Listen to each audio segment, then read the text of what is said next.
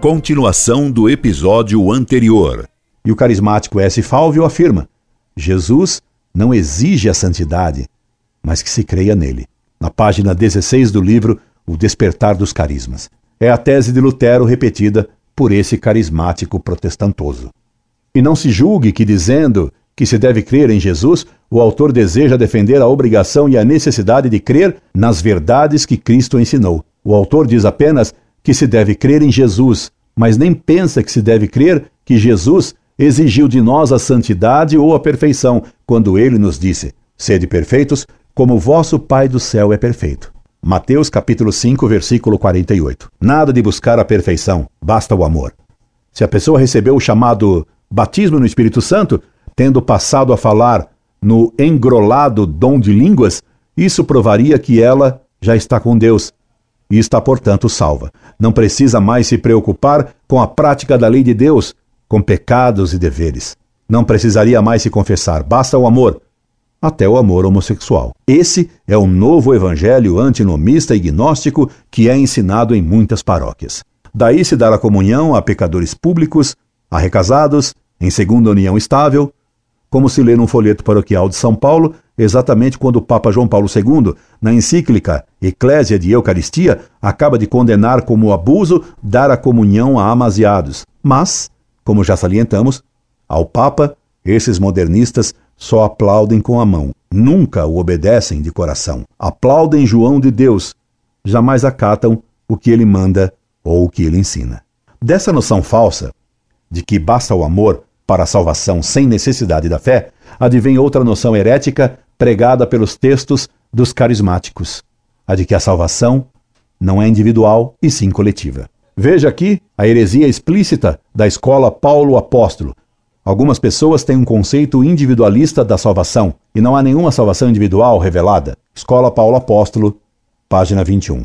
Como não há nenhuma salvação revelada? E a frase de nosso Senhor Jesus Cristo, que adianta ao homem ganhar o mundo inteiro se vier a perder sua alma. Mateus, capítulo 16, versículo 26. E não foi dito por Cristo que cada um será julgado por suas obras?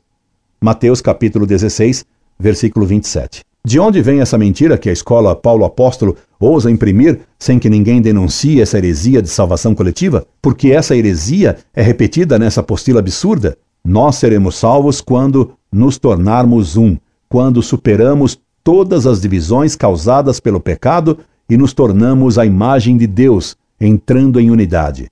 Página 21. Esse é um conceito gnóstico de salvação que nada tem de católico. Além disso, o autor demonstra não compreender como somos feitos à imagem de Deus e como essa imagem está em nossa alma, independentemente de nossa fé e de nosso estado moral. Por outro lado, se os carismas são algo inerente à própria natureza humana, eles não seriam propriamente dons sobrenaturais, Daí se dizer que seria possível recebê-los por meio de uma técnica ao alcance de qualquer homem, independentemente de ter fé ou não. A oração de línguas é uma combinação misteriosa de elementos divinos e humanos. Também a iniciativa é divina e humana.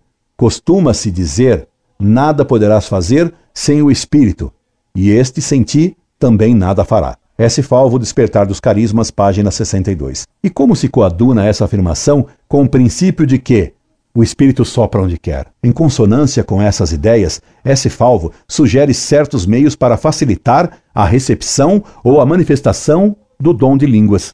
Primeiro, começa-se a glorificar o Senhor em alta voz, de forma espontânea, sem preocupar-se com a forma. É aconselhável repetir muitas vezes a invocação Abá, Pai. 2. Passados alguns minutos, aconselha-se deixar de orar na própria língua e fazer esforço para exprimir algumas articulações sem significado. A partir desse momento é preciso deixar de orar na língua local e repetir em voz alta os sons estranhos e incompreensíveis. O Despertar dos Carismas, página 62. Essa técnica carismática para desenvolver ou obter o dom das línguas é exatamente a mesma recomendada pelo cabalista Abraham Abraham Abulafia, na Idade Média, para se comunicar com a divindade imanente ao homem, usando as letras do alfabeto hebraico, combinando-as de modo a formarem conjuntos sem significado algum. A partir desse contexto, Abulafia expõe uma disciplina peculiar, que ele denomina Hokmat Hatzeruf, a ciência do combinar as letras. Esta é descrita como um guia metódico para a meditação, com o auxílio de letras e suas combinações. As letras individuais ou suas composições não precisam, como tais, ter um significado no sentido ordinário. É uma vantagem, pelo contrário, que muitas vezes parecem vazias no sentido, pois nesse caso há menos probabilidades que nos distraiam. Gershon Scholem, A Mística Judaica, versão portuguesa de Major Trends in Jewish Mysticism, página 137. A técnica semelhante para tentar anular a lógica e a razão foi usada por Freud e pelos surrealistas nas chamadas escrituras e linguagem automáticas, e tanto Freud era cabalista quanto os surrealistas eram gnósticos. Freud e la mística judaica, página 86 a 88. André Breton, Manifestos do Surrealismo, editora brasiliense, São Paulo, 1985, páginas 58 e 223. Por outro lado, os próprios autores carismáticos afirmam que o demônio pode intrometer-se e atuar em reuniões carismáticas e dar um dom de línguas que eles chamam de falso.